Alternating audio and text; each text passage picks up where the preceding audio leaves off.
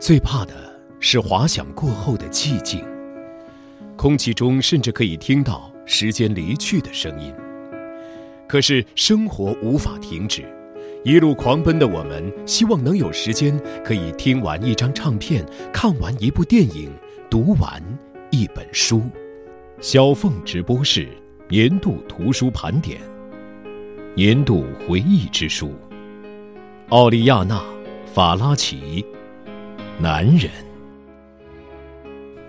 返回希腊的阿莱克斯走下飞机的时候，立刻就领受到了人们的忘恩负义、冷漠无情。按理说，军政府垮台后，在国外流亡的他决定在刺杀帕帕多普洛斯的纪念日回国，说明他打算把尊严和自由再次带给这个国家。但当抵达了纽约的法拉奇给他打电话时，他才知道，只有两家报纸报道了这则消息，登在不显眼的地方。尤其是当阿莱克斯发现成千上万的人涌去欢迎军政府那些不足挂齿的牺牲品，而没有去欢迎一个明知不可为而为之、曾被判过死刑的人时，他内心深处的某种东西崩溃了。人民二字究竟意味着什么？谁是人民？我才是人民。人民是少数敢于斗争和不妥协的人。他在电话中和法拉奇讨论何为人民，何为乌合之众。但是他最终也没有选择把自己像印度武士穆丘孔达一样关进山洞。回到希腊的阿莱克斯不想过一种隐退的生活。借助一次并不顺利的竞选，他像尤里西斯利用木马进入特洛伊城一样进入议会，一度前往雅典。在最后的阶段，帮他助选的法拉奇是在约旦采访侯赛因国王的酒店里等到了阿莱克斯的电话，告诉他最后的结果。我在约旦一个脏兮兮旅馆的房间里踱来踱去。等待你从雅典打来的电话。等得越久，心情越焦虑。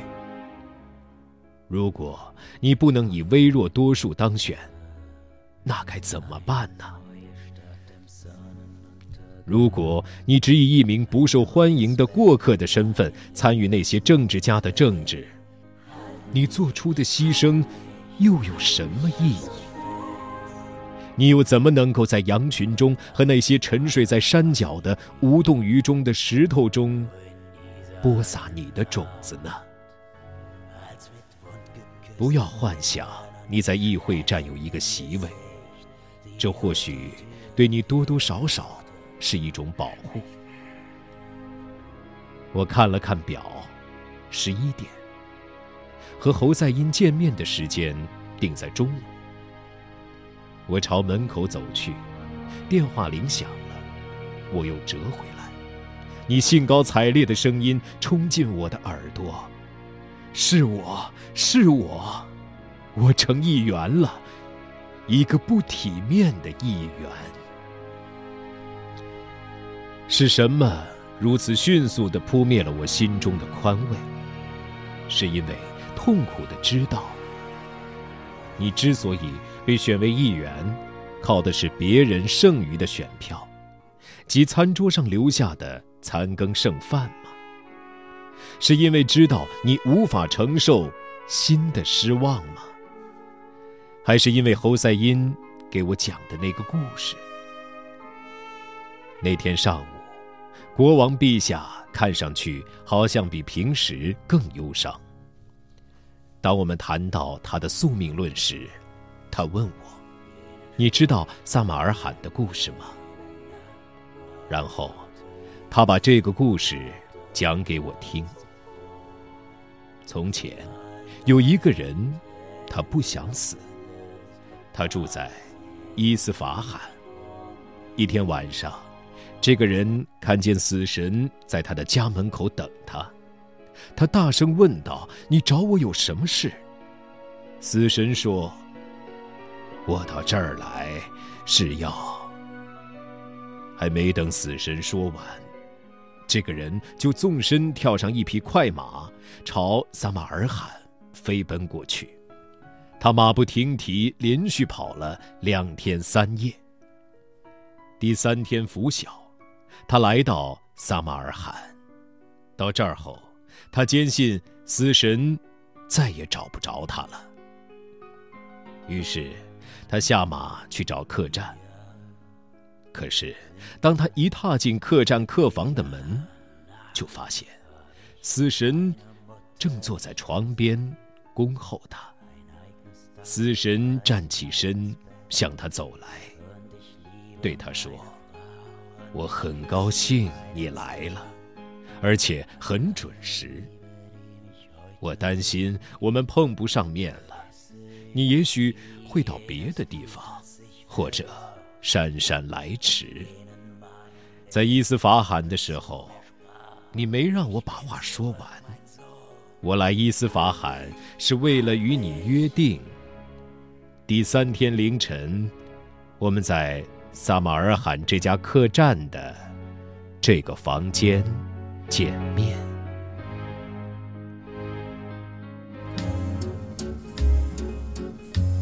阿莱克斯在克洛科特罗尼大街拥有了一间新办公室，离议会很近。窗台上摆着的一盆盆天竺葵。使这幢建于19世纪末的楼房具有一种沧桑的魅力。法拉奇赶过来帮他布置，墙上挂的东西表现了他政治上的独立性。一幅达沃尔佩多绘画的复制品，画的是社会底层的农民；一张美国宪法第一页的复印件。一块青铜板，上面刻着卡拉曼德雷为纪念马尔扎伯托大屠杀撰写的铭文：“永远反抗。”一张羊皮纸，上面抄录了《神曲》开头的几行诗和一幅孙中山的画像。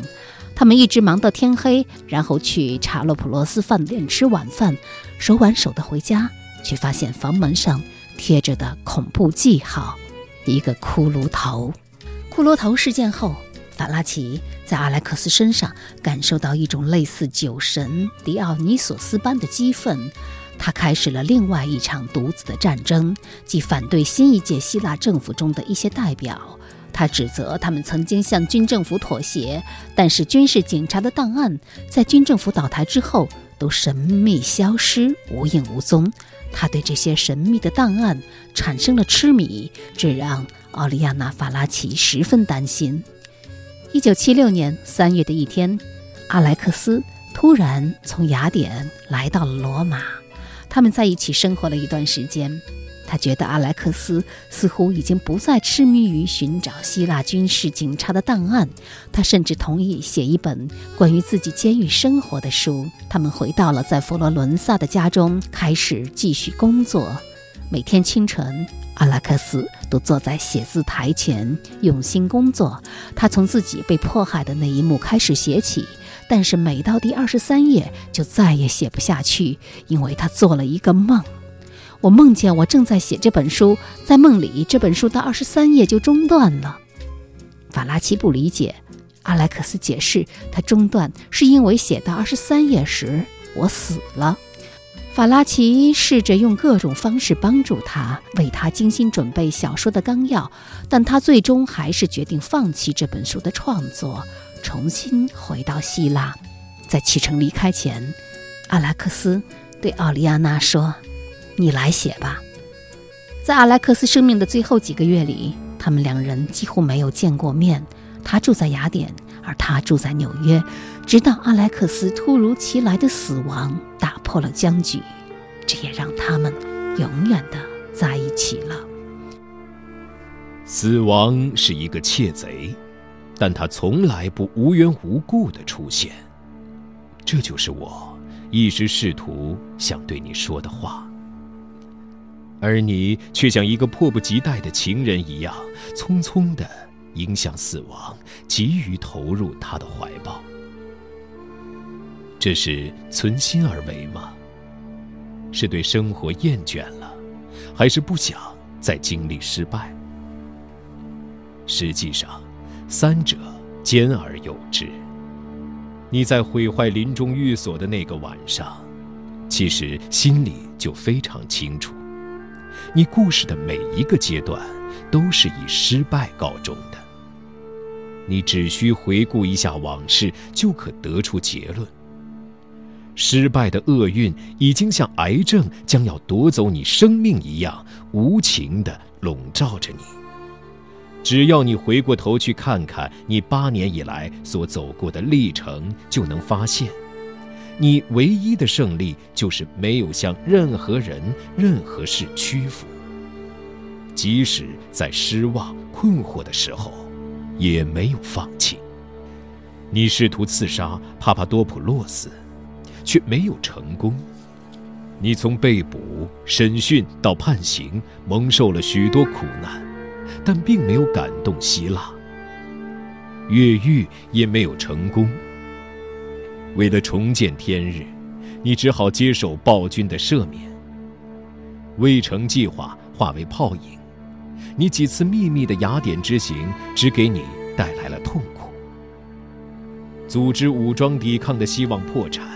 返回故乡成了一种耻辱，涉足政治家的政治是一种错误，参加竞选是一次惨败。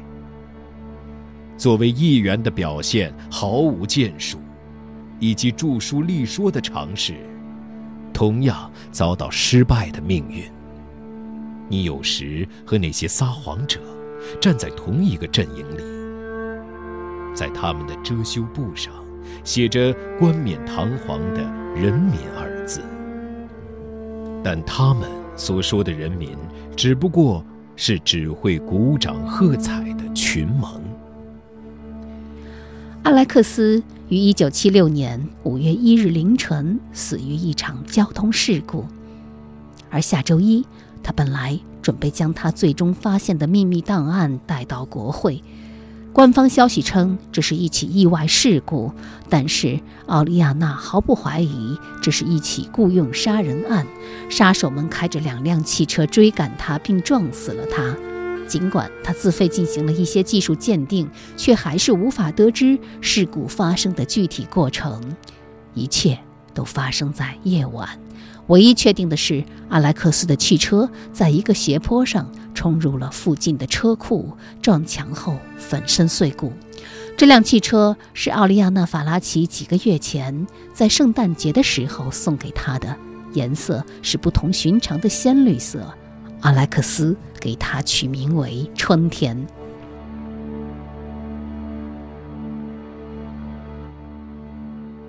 一九七六年五月。奥利亚娜·法拉奇失去了他的爱人阿莱克斯。随后不久，1977年1月，他又失去了母亲托斯卡。这是他人生中一段艰难的时期。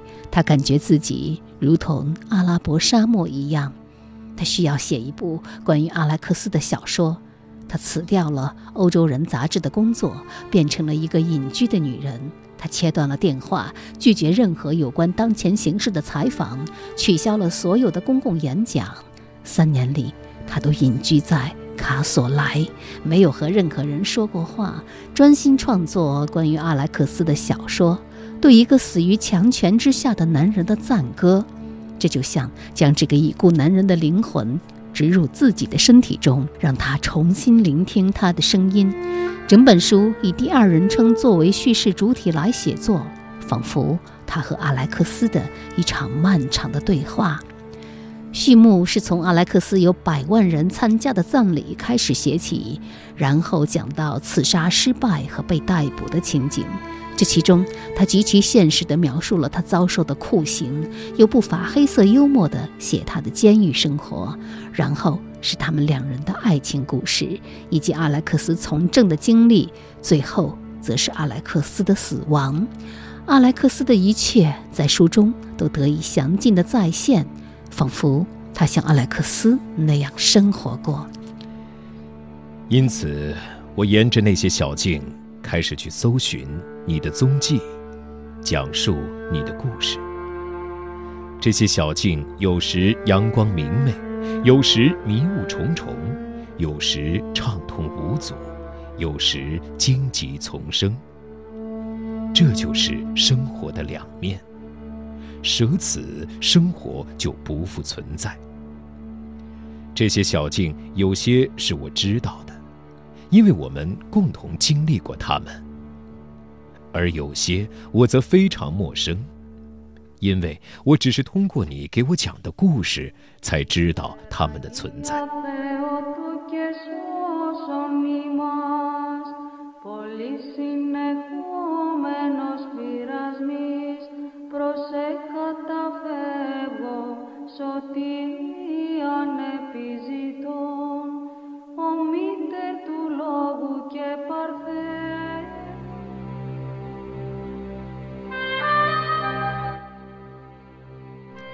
这是一个单打独斗、孤身搏击、遭迫害、受欺凌、不被人们理解的英雄的故事。这是一个拒绝向任何教会、恐吓、潮流、思想教条和所谓的绝对原则妥协的人的故事。这是一个渴望自由的男人的故事。这是一个不随波逐流、不听天由命。有独立思想的，并因此被人杀害的男子汉的悲剧故事。当没有指针的时钟指明我记忆中的道路时，常年地下的你，就是我唯一可以倾诉衷肠的人，是这个世界上我唯一可以与之对话的人。《男人》这本书于一九七九年七月一经问世，立刻风靡世界。《纽约时报》称这是一个充满激情的文本，绝对的引人入胜。《费城问询报》评论说：“和所有优秀的故事一样，这是一部极富思想性的作品。同时，他还描述了一段发生在两个情感激烈的人之间的爱情。”这爱情痛苦、狂喜、荒唐，但却卓越崇高。这本书延续了奥利亚娜·法拉奇一贯的写作风格，尽管这是一本小说，却是基于事实之上的。这是一本无法分类的书，与此同时，也是一首写给爱人的挽歌。给男人下精确的定义是不可能的，因为这本书包含太多太多的内容。尽管法拉奇强调。每件事情都是真实的，但他还是在小说中加入了自己的复仇。他坚持，只有小说能够让他对于他讲述的东西给出更加广泛、更加普遍的真相。最终，这本六百页的书诞生了。悲伤的情节、强烈的情感、过激的言辞是这本书的特色。通过这部小说，奥利亚娜描述了她人生中那段短暂却令人紧张的日子，讲述了她对勇气的痴迷，还有和她相差甚远的男人之间的艰难爱情。通过这部小说，奥利亚娜·法拉奇将她和阿莱克斯的名字永远地联系在了一起。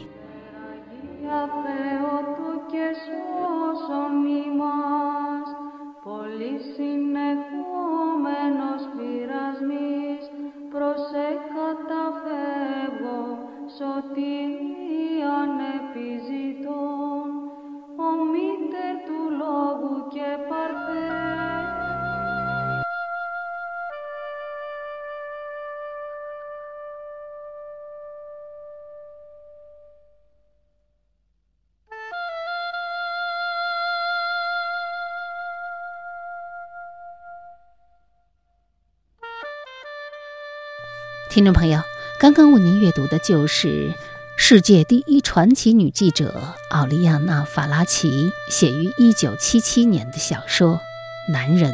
这本书在中国曾经有过三个版本。如新华社郭毅翻译的版本，外语教学与研究出版社袁华清、刘黎婷、赵锦元翻译的版本，以及江苏人民出版社张世华版本。而今天我为您阅读的，则是新兴出版社二零二一年四月毛玉言先生的版本。如果不是在济南举办的第三十届书博会上，我在新兴出版社展台前的一瞥，或许。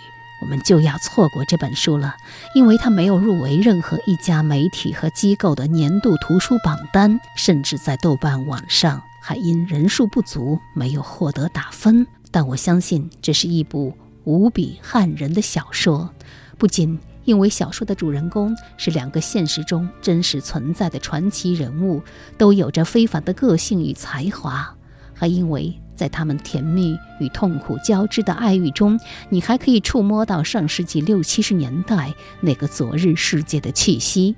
在法拉奇如滚烫的岩浆一般奔腾的语言中，他从未放弃对人与政治、社会与生活的思考。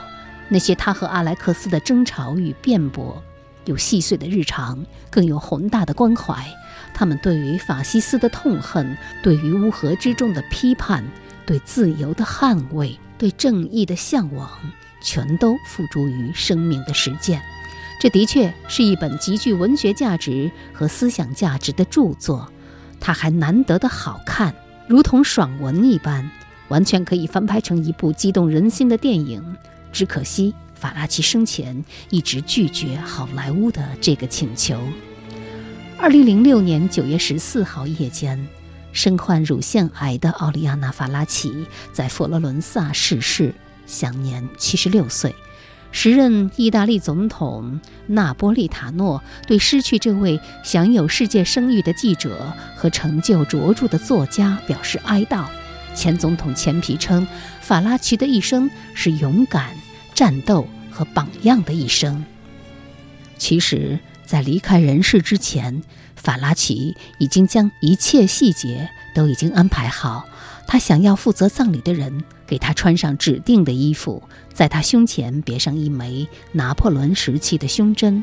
从年轻时候起，一旦他要采访国家领导人的时候，他就会带着那枚胸针。这么做是为了让他们感到畏惧。他特别希望能在佛罗伦萨死去，在一间透过窗户可以看到百花大教堂的穹顶和乔托钟楼的房间里。他梦想着教堂的钟声能够为他送别，因为他喜欢钟声，喜欢听欢快的钟鸣在空中徐徐回荡。下葬的一刻，佛罗伦萨为他这个无神论者敲响了钟声。节目的最后，就让我们把镜头摇向佛罗伦萨的另一间公寓。四十三岁的法拉奇。发现他的情人三十四岁的阿莱克斯泡在浴缸里，双目紧闭，双手交叉放在胸前，这是尸体放在棺材里的姿势。我的上帝呀，你在干什么呢？法拉奇喊道。阿莱克斯回答：“我在体验，在预演。你知道，死亡并不总是一件坏事儿，毕竟，死亡是疲惫之人的朋友，同时也是爱情的伟大盟友。”如果没有死亡介入，世界上的爱情不会长久。如果我活得很久，你肯定到头来也会厌恶我。但要是我很快离开人世，你就会永远爱我。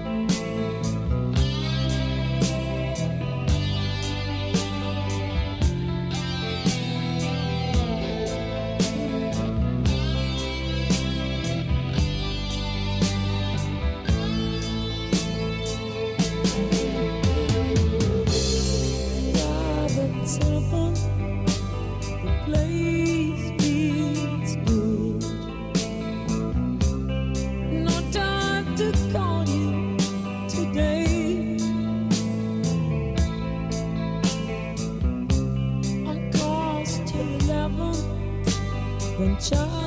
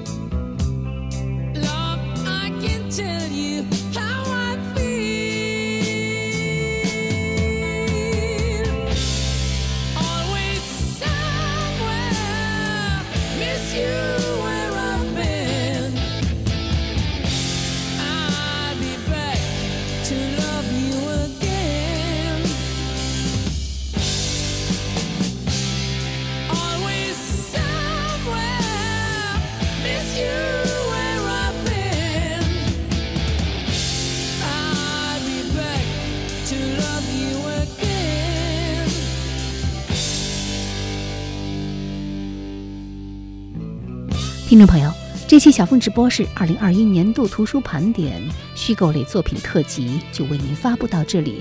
制作人、主持人小凤代表节目总监王尚共同感谢您的收听。